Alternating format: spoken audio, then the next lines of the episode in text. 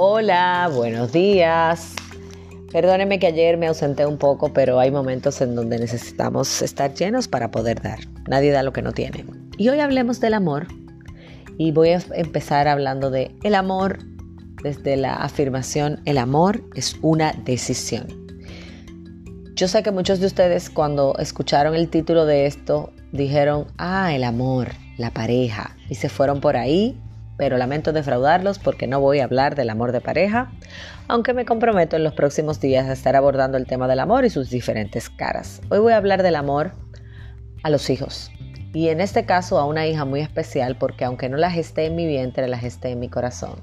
Así que voy a hablar de Gabriela Isabel Espaillat Pérez, la hija mayor de mi esposo, la hija escogida, como yo le digo. Así que, hija amada, hoy te honro, te amo y recuerdo nuestro inicio, nuestra historia, como una manera de celebrar este presente que nos permite disfrutarnos, amarnos y prometernos, al menos yo, estar la una para la otra, por y para siempre. Les cuento un poco de historia.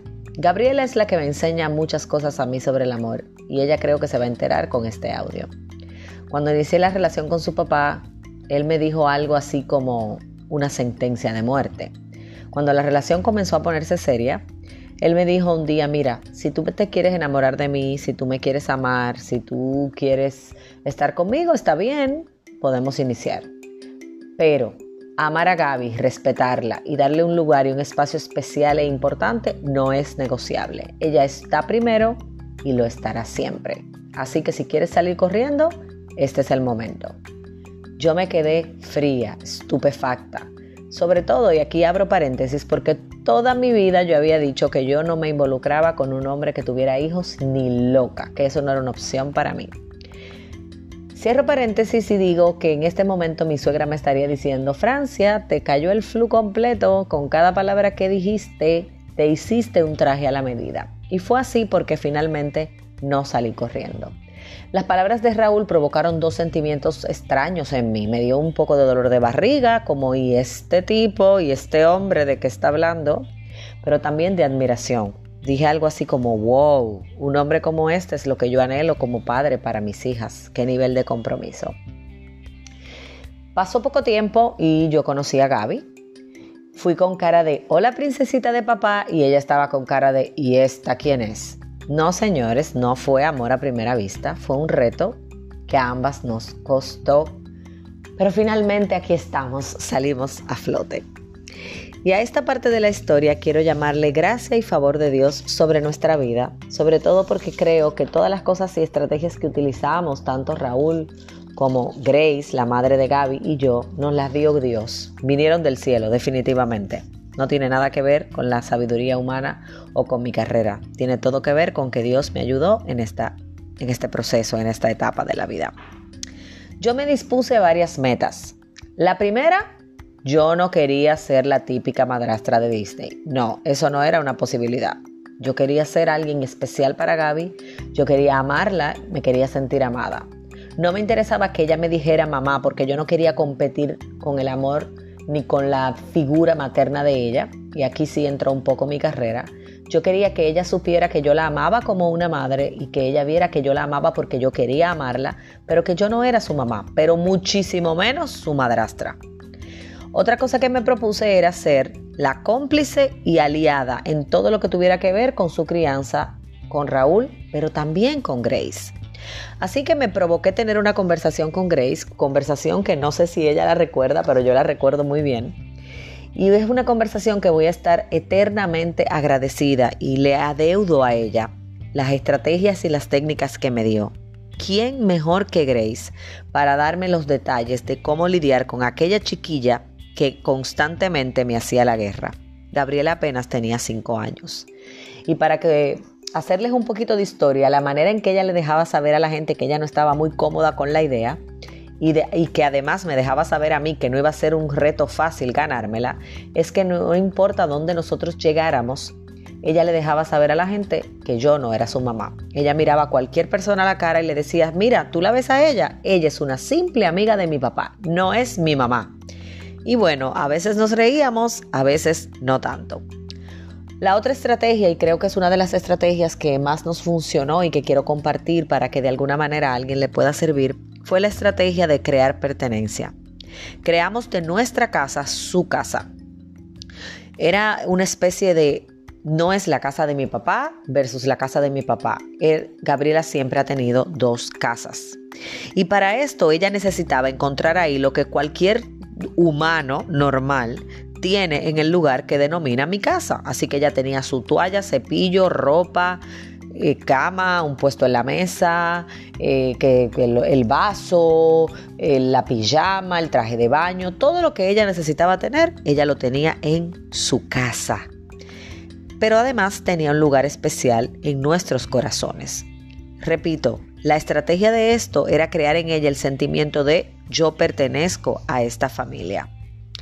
Gaby, sin saberlo me has dado demasiadas enseñanzas, porque me llevaste muchas veces en medio de momentos en donde no sabía qué hacer ni cómo hacer las cosas a preguntarme si yo realmente te amaba o si yo tenía que amarte. Y la respuesta que voy a dar ahora es la sencilla, pero habría una mucho más compleja aunque creo que debemos irnos por lo sencillo, dado que la vida en esta etapa está siendo ya de por sí compleja y arriesgada vivirla. La respuesta sencilla es, yo decido amarla. El amor es una decisión y a esta hija yo la amo. Pero hay otra pregunta muchísimo más poderosa que me llevó a hacerme Gabriela y que también determinó el por qué yo creo en la afirmación de que el amor es una decisión. Y es en quién me convertía yo quién estaba siendo yo cuando estaba conectando y amando a Gaby, si me convertía en una mejor persona o no. Y esto fue lo que descubrí. Gaby, me motivaste a hacer alguien mejor. Todavía lo haces. Me convertiste en una mujer sensible, flexible, afectiva, disciplinada, constante y sobre todo consciente de que tenerte en mi vida me suma. Debo confesar además que me llevaste a ser una mujer muchísimo más centrada, real, objetiva, realista es la palabra. Porque yo necesitaba entender, abrazar y, ver esto con una paz natural, que tú, Gaby, eres producto del amor de dos seres humanos que aunque ya no estaban juntos, anhelan, anhelaban y lo anhelarán siempre, darte lo mejor de ellos. Y otras de las metas que yo tenía era no ser piedra de tropiezo, no iba a ser yo quien dañara la posibilidad de que tú, Gaby, recibieras lo mejor de ambos padres tuyos, de que ellos te pudieran dar lo mejor. Lo que había terminado entre los padres de Gaby era la relación de pareja y jamás la de padres, por lo que no había opción de tirar la toalla. Así que simplemente Grace y Raúl se enfrentaban al reto de relacionarse de forma diferente a lo que era antes. Una forma sana, respetuosa y amorosa.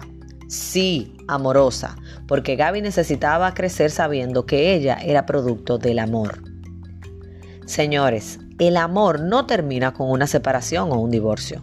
Lo que suele suceder es que en las parejas se acaban las ilusiones, se agotan las fuerzas de luchar, en muchos termina la pasión, se desconectan, se va la empatía, se produce una especie de no me importa nada, existen los divorcios emocionales, hay una desconexión de la pareja. Pero no debería, no debe jamás existir ninguna desvinculación entre los padres. Los padres permanecen siendo padres. Más aún cuando los padres son responsables y están conscientes de que la vida emocional de sus hijos depende de ellos. Hay momentos en donde yo sé muy bien que las situaciones no son ni favorables ni cómodas, ni bonitas, ni lo que usted espera y un largo etcétera. Pero aún con todo eso, nadie, ningún padre tiene permiso de dañar la vida emocional de sus hijos cuando pasa por una separación o divorcio. Yo necesito que ustedes sepan algo. Los hijos están bien cuando los padres están bien y no necesariamente juntos. Yo soy pro familia, que se sepa. Ojalá todos los padres del mundo se quedaran juntos y tus hijos estuvieran a mamá y a papá. Pero tú y yo sabemos que no siempre es así. Entonces, mamá y papá, lo que te quiero dejar hoy es que antes que procurar tener la razón o buscar el culpable de lo que está pasando o al responsable de todo el desastre que puede haber entre los adultos, procuren el bienestar de sus hijos, pero no dejen de procurar que los adultos estén bien, porque repito, mi hijo está bien cuando yo estoy bien. Concluyo dando gracias a Grace por la oportunidad y sobre todo la confianza depositada en mí para acompañarla en este trayecto de crianza a Gaby. Pero gracias sobre todo por darme la oportunidad de, de que Gaby sabe que tiene dos madres, una de ellas loca y soy yo. Gracias a Raúl por el reto y por la compañía en este largo camino. Y gracias sobre todo a nuestro amado Jesús, a Dios, por darnos las estrategias de educar a Gaby, de guiarla y de que hoy yo pueda contar esta historia con una enorme sonrisa. No sé si ustedes lo notan, pero yo estoy sonriendo bastante. Y gracias a ti, mi amada Gaby, mi loquita favorita, a la que extraño hoy profundamente, un día como hoy, si haría tu comida favorita, tacos. Y si alguien viniera a comer con nosotros a la mesa, tendría que oír la historia de que ese es tu puesto en la mesa. Tú sabes, hija, que tú eres parte de mi vida y que te amo. Finalizo como siempre con una cita bíblica que está en las Escrituras. Colosenses 3:21 dice, Padres, no exasperen a sus hijos, no sea que los desanimen. Dios les bendiga, con afectos, Francia.